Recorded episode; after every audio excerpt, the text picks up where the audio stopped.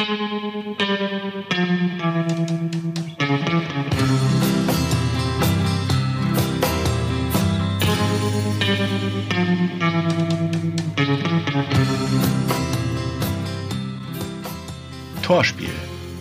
Ein Tor, das sich hören lassen kann.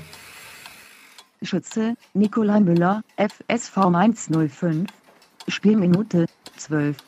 Zum Stande von 1 zu 0. Gegner, 1. FC Nürnberg. Das erste Tor eines Spieltages ist meistens etwas Besonderes.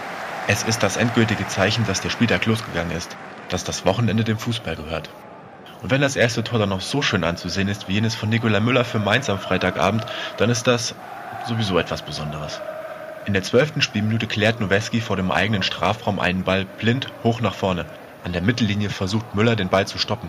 Doch statt an seinem Fuß zu kleben, springt das Spielgerät an Müllers Schlappen vorbei und über ihn herüber.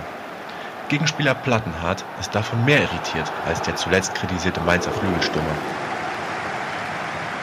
Auf der Hatz nach dem Ball hat Müller weil er sich schneller dreht und geschickt um Plattenhardt herumwindet, zunächst einen Vorteil. Er taumelt kurz, fängt dann aber seinen Körper und beginnt den Ball zu führen.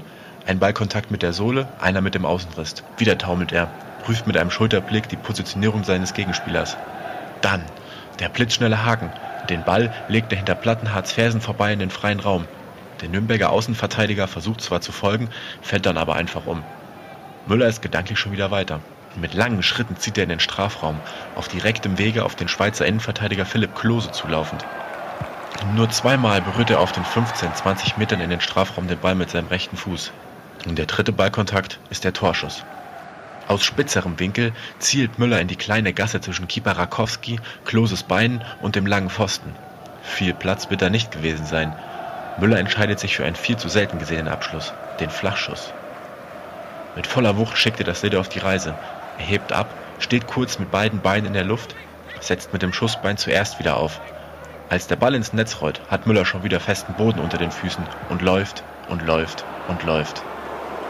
Erst Adam Soloy bekommt ihn zu fassen, reißt den Torschützen zu Boden, um mit ihm sein erstes Saisontor zu bejubeln.